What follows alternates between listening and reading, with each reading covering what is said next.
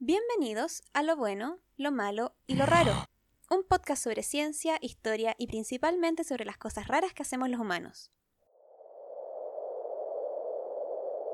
En 1991, excursionistas de los Alpes de Otzal descubrieron un cuerpo congelado cerca de la frontera entre Italia y Austria.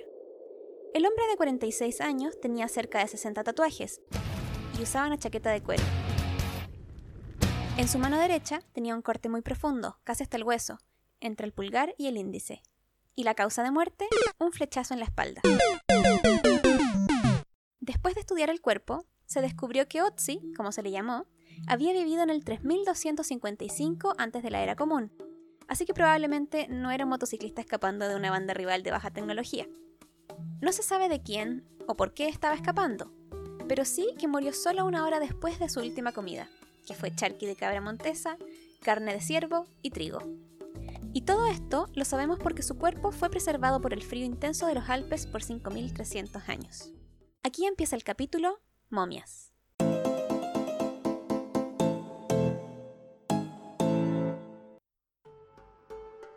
Cuando pensamos en momias, lo primero que se nos viene a la mente son Palabras como momia, conche tu madre.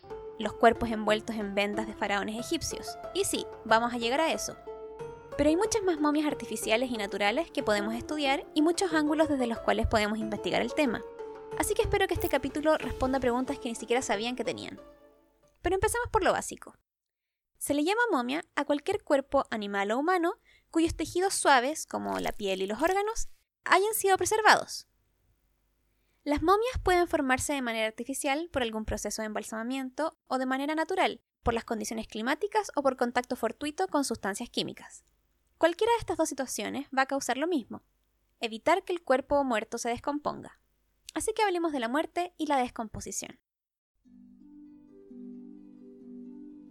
Cuando el corazón deja de latir, la sangre deja de ser empujada a través del cuerpo, por lo que, como cualquier otro líquido, simplemente se va a donde la gravedad lo lleva, lo que en este universo generalmente es hacia abajo. A falta de una palabra más bonita, la sangre literalmente se aconcha en las partes más bajas del cuerpo, dejando manchas moradas y rojizas en estas zonas. A esto se le llama livor mortis y comienza entre los 20 minutos y 3 horas después de la muerte. Gracias al livor mortis se puede saber si es que el cuerpo fue movido después de las 3 horas siguientes a su muerte porque las marcas rojas o moradas estarían en posiciones que no corresponderían con la posición del cadáver encontrado. Y por si alguna vez necesitan resolver un asesinato, puede que les sirva saber que también a partir de las 3 horas desde la muerte comienza el rigor mortis, que es cuando el cuerpo se va poniendo cada vez más rígido, empezando por el cuello, hombros y brazos, hasta alcanzar la rigidez de todo el cuerpo a las 12 horas. A las 24 horas el cuerpo es imposible de mover a menos que se esfuercen y rompan los tejidos, y a partir de las 36 horas de la muerte el cadáver vuelve lentamente a ser flexible. Y otro dato que nunca se sabe cuándo les podría servir es el algor mortis, que es el proceso en el que el cuerpo va perdiendo temperatura. Y saquen su cuaderno porque con este dato resuelven el caso. El cuerpo humano tiene una temperatura de 36,5 grados aproximadamente. Lo que ya deben saber porque ahora en pandemia nos miden la temperatura cada rato. Un cadáver pierde 2 grados en la primera hora después de la muerte y luego pierde 1 grado cada hora hasta llegar a la temperatura ambiente. Idealmente deberían medir la temperatura rectal del muerto, lo que sería difícil de explicar, pero hey, nadie dijo que ser detective era un trabajo fácil. Ah, y a todo esto puede que sea un poco tarde, pero quizás debería darles una advertencia.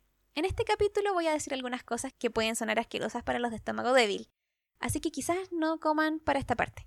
Seguimos. Como la sangre deja de circular, las células dejan de recibir oxígeno, y no pueden deshacerse del dióxido de carbono. Esto cambia su pH, lo que gatilla un mecanismo de autodestrucción de la célula en que ésta se digiere a sí misma. El poco oxígeno que queda en el cuerpo es utilizado por las bacterias aeróbicas que se encuentran en los pulmones e intestinos, y una vez que se acaba, se forma el ambiente perfecto para que proliferen bacterias que no necesitan oxígeno. Estas bacterias anaeróbicas se comen las grasas, carbohidratos y proteínas que forman el cuerpo, en un proceso que todos conocemos como putrefacción. Durante este proceso, las bacterias liberan gases que atraen insectos como moscas, que depositan sus huevos en las fosas nasales, boca y ojos. Cuando las larvas eclosionan, comienzan a comer vorazmente los tejidos de estas áreas.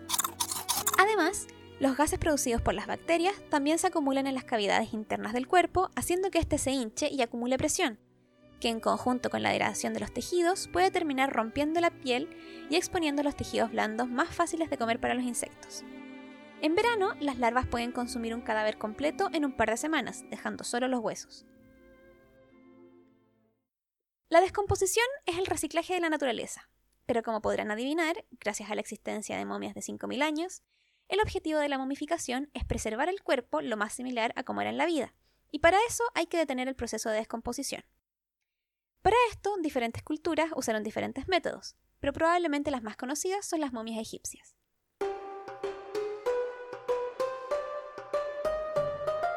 Los antiguos egipcios pensaban mucho en la muerte.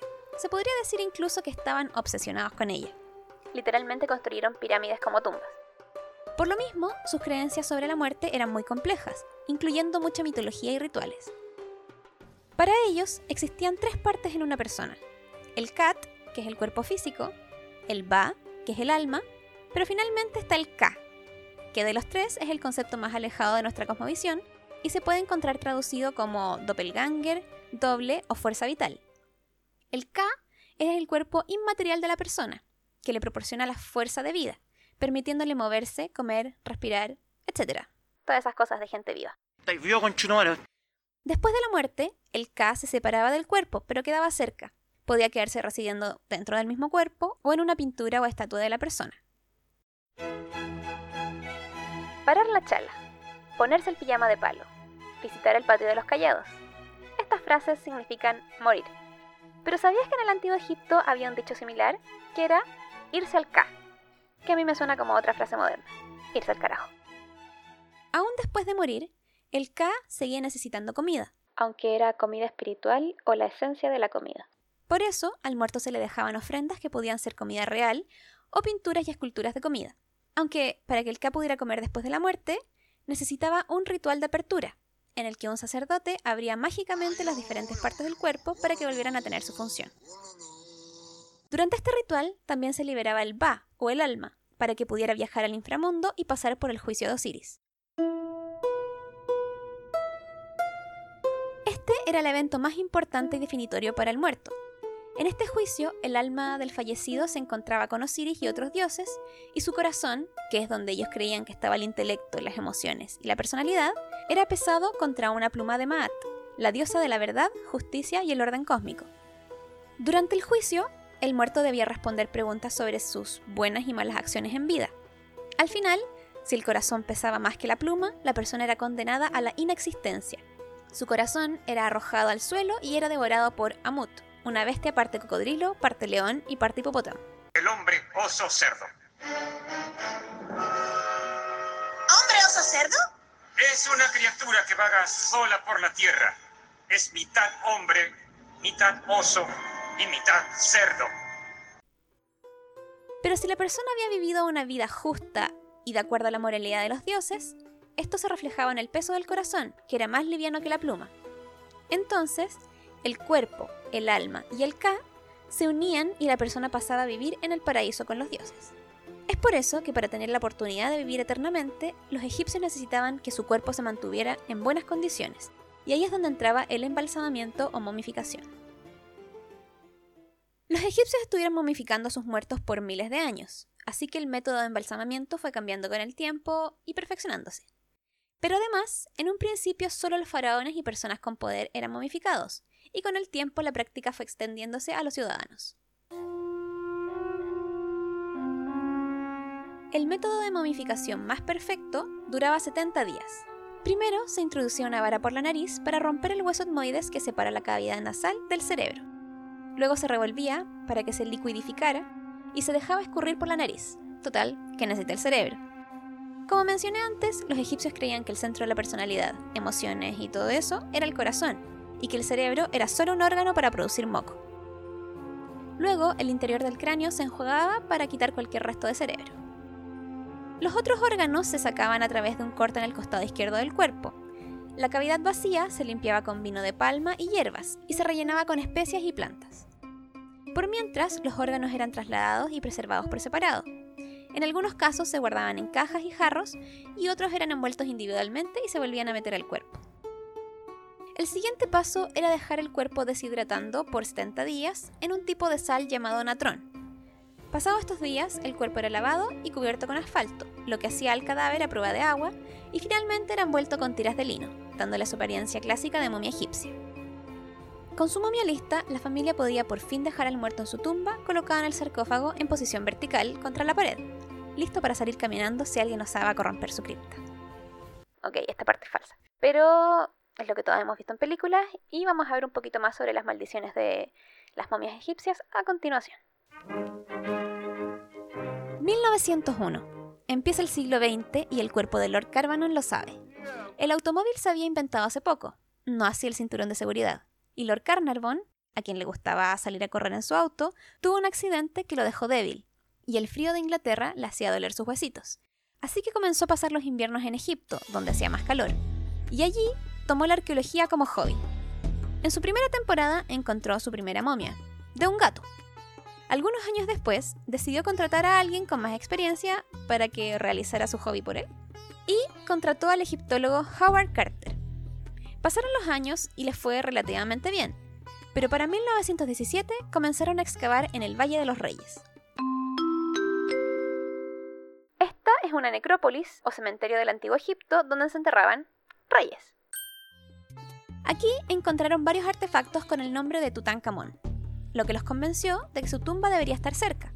Pero encontrar estas tumbas no es fácil, porque han pasado miles de años desde que se construyeron y están tapadas con arena. Después de cinco años buscando y buscando sin encontrar nada interesante, Lord Carnarvon decidió dejar de financiar la excavación.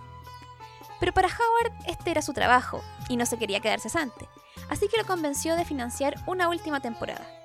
Y finalmente esa temporada Carter encontró una escalera de roca que llevaba a una entrada bajo la arena. Pero no hay que olvidar que este era el hobby de Lord Carvanon, así que taparon todo para que quedara en secreto y lo mandaron a llamar para que estuviera presente en la apertura. Tres semanas después, Lord Carnarvon llegó con su hija y por fin pudieron sacar la arena y dejar a la vista los 16 peldaños que daban a una entrada sellada sin nombre, pero con el sello de los reyes. Aún había escombros que bloqueaban la entrada, y cuando los removieron, por fin encontraron en la base de la puerta el nombre del ocupante de la tumba, el rey Tutankamón. El problema es que la puerta había sido rota y resellada, lo que indicaba que cerca de su construcción, esta había sido robada por un saqueador de tumbas. Unos días después, sacaron la puerta, dejando ver un pasillo oscuro y lleno hasta el tope de piedras, con un pequeño túnel, que indicaba que luego de que fuera sellada, la tumba había sido saqueada por segunda vez. Para la tarde siguiente, el pasillo había sido desocupado, y notaron que éste llevaba a otra puerta, igual a la primera, que también estaba rota y resellada. La tensión crecía, ya que el equipo de excavación no sabía si los ladrones habían dejado algo dentro. Sobre este momento, Carter escribió. Con manos temblorosas, hice una pequeña brecha en la esquina superior izquierda. La oscuridad y el espacio en blanco, hasta donde alcanzaba una varilla de prueba de hierro, mostraban que lo que había más allá estaba vacío, y no lleno como el pasaje que acabábamos de despejar. Se aplicaron pruebas de velas como precaución contra posibles gases nauseabundos, y luego inserté la vela y miré. Lord Carnarvon, Lady Evelyn y Calendar de pie ansiosos a mi lado para escuchar el veredicto. Al principio no pude ver nada. El aire caliente escapaba de la cámara haciendo que la llama de la vela parpadeara. Pero luego, cuando mis ojos acostumbraron a la luz, los detalles de la habitación dentro emergieron lentamente de la niebla. Animales extraños, estatuas y oro. Por todas partes el destello del oro. Por el momento, una eternidad debió parecerles a los demás que estaban allí, me quedé mudo de asombro. Y cuando Lord Carnarvon, incapaz de soportar más el suspenso, preguntó ansioso, ¿Puedes ver algo? Todo lo que pude hacer fue decir, sí, cosas maravillosas. A la mañana siguiente sacaron la puerta, revelando la antecámara que estaba repleta casi hasta el techo con objetos de oro. En los extremos del muro derecho, dos estatuas de tamaño real se miraban entre sí, y entre ellas otra puerta sellada. Pero no podían abrirla aún. Antes de eso había que sacar, fotografiar y documentar minuciosamente cada objeto. Eso debe estar en un museo. Cuando por fin pudieron entrar a la cámara resguardada por las estatuas guardias, pudieron notar que era totalmente diferente las paredes estaban pintadas de amarillo con imágenes funerarias y la habitación estaba casi completamente ocupada por una caja de madera cubierta de oro. Era tan estrecho el espacio que quedaba libre en la habitación que para abrir la caja tuvieron que botar la pared. Cada pieza de la caja pesaba casi media tonelada y dentro de ella había otra caja. Dentro de esta había otra. Y dentro de esa, otra más. Pero finalmente, dentro de esa última caja, un sarcófago hecho de roca de cuarzo. Y dentro de este, otro sarcófago de dos metros hecho de madera. Por fin, después de un año y medio, pudieron levantar la tapa del segundo sarcófago, revelando, sí, un último sarcófago. Este tenía forma humana y estaba hecho completamente de oro. Dentro de él, la momia del rey Tutankamón, quien habría muerto a los 18 años por causas aún desconocidas. Pero se asume que tenía muy mala salud, probablemente porque era hijo de dos hermanos. Vaya dato perturbador. Y hay una lista de nuevo 10 síndromes que se cree que puede haber sufrido. Ninguna de esas enfermedades ha sido confirmada, pero sí se sabe que tenía escoliosis. Le faltaban dedos en un pie y el otro estaba curvado hacia adentro, algo que se llama pie sambo. Además, un estudio de ADN mostró que fue infectado con varios tipos de malaria y quizás eso fue lo que lo mató. ¡Se murió!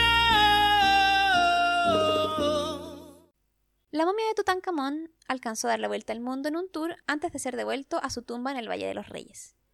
Pero volvamos un poquito en el tiempo. El día en que abrieron la tumba, una cobra entró en la jaula del canario mascota de Howard Carter y se lo comió. Quizás fue esto lo que empezó el mito de la maldición de Tutankamón, ya que las cobras son el símbolo de la diosa Oadiet, la protectora del faraón. ¿Es esto una prueba? Bueno, no sé, una culebra se comió las catitas de mi abuelo y que yo sepa no tenía ni una maldición. Tiene una horrible maldición. Pero más importante que el canario es lo que pasó casi un año después, justo antes de que abrieran los múltiples ataúdes de Tutankamón. Y es que Lord Carnarvon fue picado por un mosquito infectado con erisipela, una bacteria que causa abscesos en la piel. La infección, al parecer, empeoró al cortarse mientras afeitaba, lo que le causó neumonía y finalmente la muerte.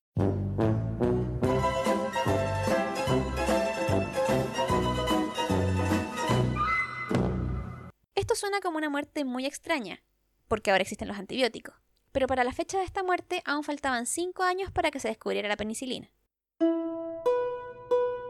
Puede que alguna vez hayan escuchado que en la tumba había una inscripción que decía la muerte alada llegará a quien no se perturbar el sueño del rey. o algo así.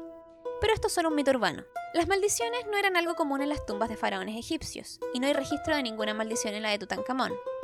Y lo más cercano a una maldición es una inscripción en una estatua de Anubis que dice, Yo soy quien impide que la arena ahogue la cámara secreta, soy quien protege a los difuntos. Lo que sí se sabe es que el rumor fue iniciado por los periódicos y fue apoyado por el famoso Sir Arthur Conan Doyle, el creador de Sherlock Holmes.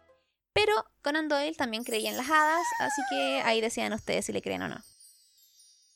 Con la muerte de Lord Carvernon, el rumor ganó credibilidad, a pesar de que ya sabemos que él tenía muy mala salud.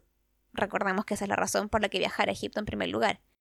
Y si aún les quedan dudas sobre la maldición, saquemos cuentas. De las 26 personas que estaban presentes al abrir la tumba, 6 murieron dentro de los 10 años siguientes. Howard Carter, quien descubrió la tumba y fue el personaje principal en toda la excavación, murió 20 años después de la apertura. Y la hija de Lord Carnarvon, que también estuvo presente en ese día, murió 57 años después. Así que de ser real, la maldición tenía un efecto bastante lento. La tumba de Tutankamón no ha sido la única en ser saqueada por ingleses de la alta sociedad. De hecho, el Museo Británico tiene la colección más grande de objetos egipcios, aparte del mismo Egipto, claro. Como ya hablamos en el capítulo de canibalismo, desde el siglo XVI que los británicos están loquitos por las momias, y robaron cientos de momias para ser usadas como medicina, para cerrar heridas, curar parálisis, fracturas, contusiones, epilepsia, vértigo, tos, náuseas y tuberculosis, y se vendían en forma de polvo en las farmacias. Hay dos razones por las que las momias fueran consideradas tan milagrosas.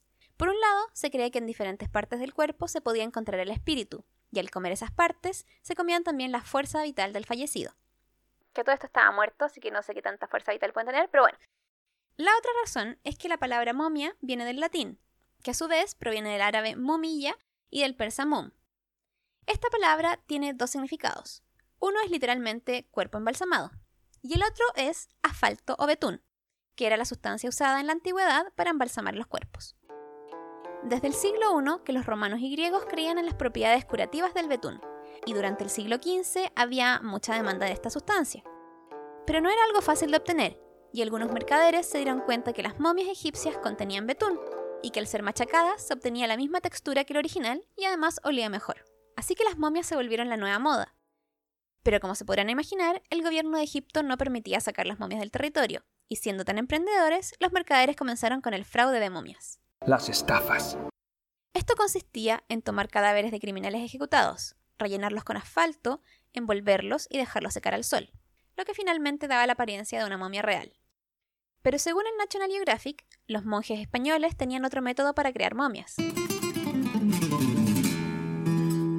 Descrito en 1610 por el monje Luis de Urrea en su libro Historia de los Reinos de Etiopía. El procedimiento consistía en privar de comida repetidamente a un reo y darle medicamentos especiales, antes de cortarle la cabeza mientras dormía.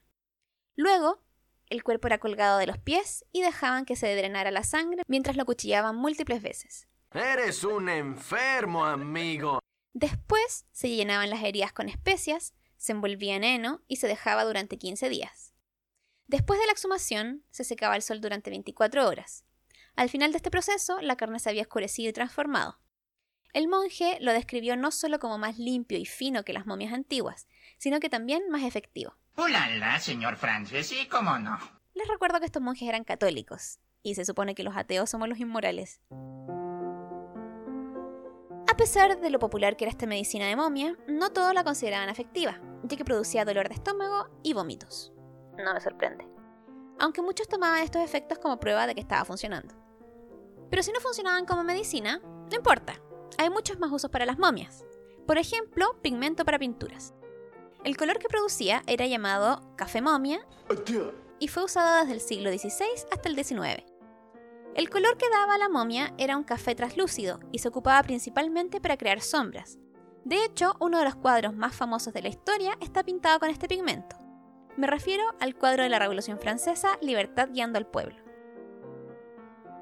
Con el tiempo, más o menos para el siglo XIX en Europa, las momias dejaron de ser usadas como medicina, pero ganaron popularidad como souvenirs. De hecho, se decía que no habías ido a Egipto si no volvías con una momia debajo de un brazo y con un cocodrilo bajo el otro.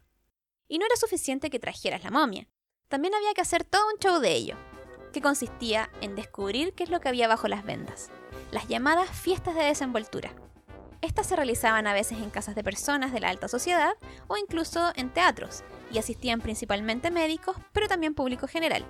Y el momento más impactante de la noche era cuando se revelaba la cara escondida detrás de las ventas. ¿Suena irrespetuoso con el muerto? Claro que sí. ¿Habría ido yo si fuera de la era victoriana? Definitivamente. Y por supuesto que suena morboso, pero es una versión más antigua de la exposición Bodies que muchos hemos visitado, algunos dos veces, y con algunos me refiero a mí. Todos estamos de acuerdo en que las momias más famosas del mundo son las egipcias, porque además vienen acompañadas de pirámides, jeroglíficos y objetos bañados en oro. Pero hay muchas otras momias que no están en la cultura popular, algunas mejor preservadas, otras más antiguas y otras igual de interesantes pero menos conocidas. A mi parecer, una de las más interesantes son los cuerpos de los pantanos. Estas son momias que se forman naturalmente en ciertos pantanos del norte de Europa principalmente y que datan del 8000 antes de la era común y más o menos hasta la Primera Guerra Mundial. La momificación se da naturalmente en algunos pantanos en lugares que cumplen los requisitos de ser climas fríos, cerca de agua salada y con una vegetación específica, lo que da una acidez similar al vinagre, preservando los cuerpos como si fueran pepinillos. En algunos casos se preserva solo el esqueleto, y en otros casos, por el contrario, se preservan solo los tejidos suaves, que se vuelven de color café oscuro y negro mientras se deshace el calcio de los huesos.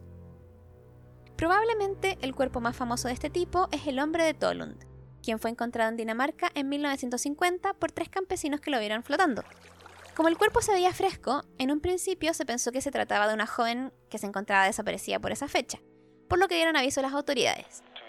Finalmente, se descubrió que el cuerpo pertenecía a un hombre de la edad de hierro, que tenía una soga al cuello, pero después de morir había sido descolgado, puesto en posición fetal y enterrado en el pantano, si es que se puede llamar así. Lo sorprendente de esta momia es que la cara está tan bien conservada que podría parecer que es solo un hombre muy bronceado tomando una siesta. Hasta se le puede ver el poco de barba que estaba comenzando a crecer y que indica que no se afeitó el día que lo mataron. No lo culpo. Además, su pulgar derecho estaba suficientemente conservado como para tomarle huellas dactilares. Así que los científicos dijeron, ¿por qué no? Y eso hicieron, y sus huellas son una de las más antiguas de las que se tiene registro. Otro tipo de momificación natural ocurre cuando el cuerpo se encuentra en lugares extremadamente fríos, como el de Otzi en los Alpes o como el niño del Cerro El Plomo en la cordillera de los Andes.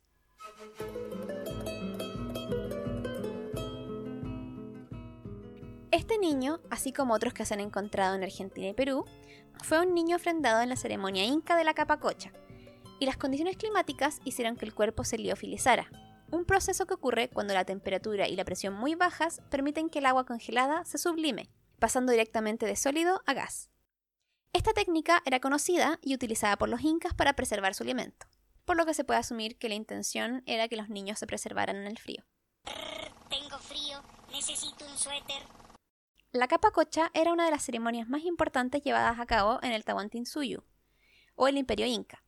Se realizaba generalmente durante el mes de las cosechas y consistía en hacer ofrendas de gratitud al sol. Este ritual también se efectuaba en ocasiones especiales, como la muerte o enfermedad del Inca, el rey, o alguna catástrofe natural.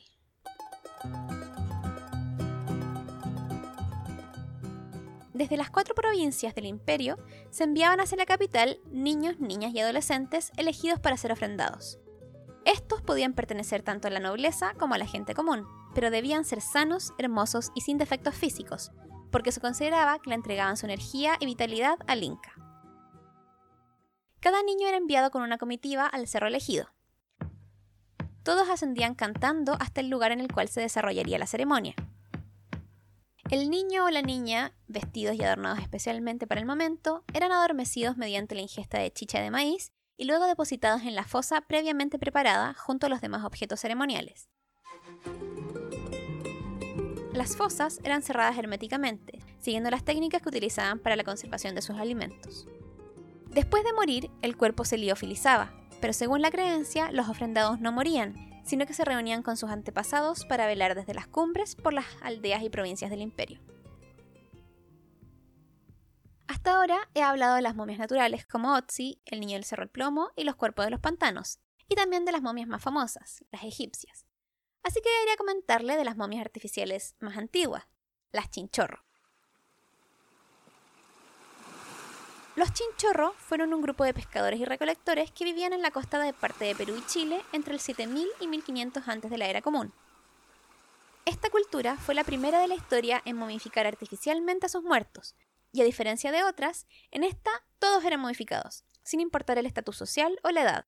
De hecho, se momificaban hasta los fetos. ¡Épale mi piernita!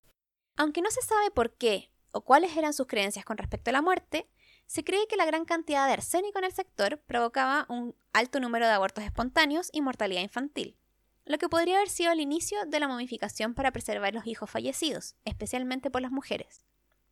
Durante el proceso de momificación, al cuerpo se le retiraba la piel, los músculos y los órganos internos, incluido el cerebro. Luego se reforzaban las articulaciones con palos y el cuerpo era moldeado de nuevo en barro y cubierto con la piel y en caso de que parte de la piel se hubiera perdido, se reemplazaba con piel de animal. El proceso incluía la creación de una máscara, que mantenía cuidadosamente el orificio bucal y las fosas nasales, además de moldear los órganos sexuales.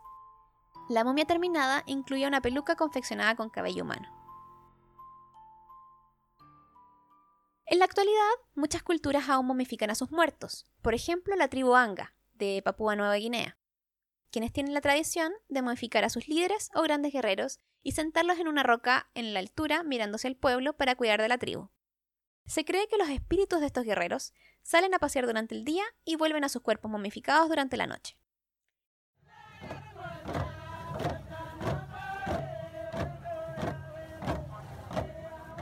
El método de momificación es diferente a los otros tipos que hemos visto en el capítulo de hoy, ya que en el clima tropical de Nueva Guinea los cadáveres se descomponen rápidamente. Así que el método de esta tribu consiste en suspender el cuerpo de manera que quede sentado sobre una fogata en una estructura preparada especialmente para esto. Sobre el fuego, el cuerpo se ahuma por tres meses, durante los cuales se va hinchando, por lo que es pinchado con varas de madera para drenar los fluidos. También se usan estas varas para agrandar el ano y permitir que los órganos caigan del cuerpo, pero no directamente a la tierra. De hecho, ninguna parte del cuerpo debe tocar el suelo, ya que esto trae mala suerte. Dentro de este proceso, lo más importante es mantener la cara lo más intacta posible, ya que a falta de fotos, esta es la manera de recordar a sus muertos. La modificación de los hanga puede parecer un poco repugnante, al menos a mí fue la que más nervio me produjo, y eso que yo no soy escrupulosa. Pero no sé si realmente es peor que revolver los sesos con un palito y sacarlos por la nariz, o hacer un muñeco de barro y cubrirlo con piel. Solo es menos conocido y más exótico. Pero hay una cultura que creó el mejor proceso de modificación conocido hasta hoy, y no con el fin de conservar el cuerpo para la siguiente vida, sino para imitar la apariencia de vida para los pocos segundos que miran el cadáver durante el reto funerario. En este, antes que nada, se cierran los ojos desde dentro, con prótesis especiales. La mandíbula se fija en posición con alambres y la boca se pega para mantenerla cerrada. Luego se hace una incisión en el cuello y se drena toda la sangre, al mismo tiempo que se reemplaza por una mezcla de químicos y tinturas. Durante este proceso, el cuerpo es masajeado para que el fluido de tintura se distribuya por todas las arterias y venas. Este fluido tiene la función de detener la descomposición y darle un color más rosado y menos pálido al cadáver, con el fin de que se vea menos muerto. Luego se introduce una herramienta similar a una aguja muy gruesa en la cavidad abdominal y se revuelve con fuerza, algo similar a lo que hacían los egipcios con el cerebro. Se succiona todo el contenido y se reemplaza con más de la mezcla de químicos que mencioné al principio. Y el orificio dejado en el estómago se cierra con un tapón. Para finalizar, la cara se humecta y maquilla. Este es el proceso de embalsamamiento moderno usado en todo el mundo, y aunque a nadie se le ocurriría llamar momia a su familiar, técnicamente sí tienen el mismo objetivo, detener la descomposición, solo que el proceso lo llevan a cabo en una funeraria en las ciudades y no en países exóticos. Aunque podría apostar que si este mismo proceso se realizara, no sé, en Borneo y usando ropa indígena en vez de batas blancas, sí nos parecería algo extraño y morboso, y tendríamos equipos de National Geographic metiéndose en las funerarias y grabando el proceso. El embalsamamiento moderno fue creado originalmente en Estados Unidos para conservar los cadáveres de los soldados de la guerra civil, lo suficiente para que pudieran ser enviados a sus familiares en todo el país sin descomponerse. Pero actualmente sigue siendo usado en el 50% de los muertos estadounidenses, solo para que el cuerpo se vea lindo para el funeral. No tengo idea cuánto se usa el embalsamamiento en otros países del mundo, me imagino que es menos que en Estados Unidos y espero que siga así. Hasta aquí llega el capítulo, chicos. Sé que me demoré más en terminar este, literalmente dos meses. Y probablemente siga posteando solo uno al mes de ahora en adelante. Pero espero que haya valido la pena la espera y si llegaron hasta acá, gracias por escuchar y nos vemos en el próximo capítulo.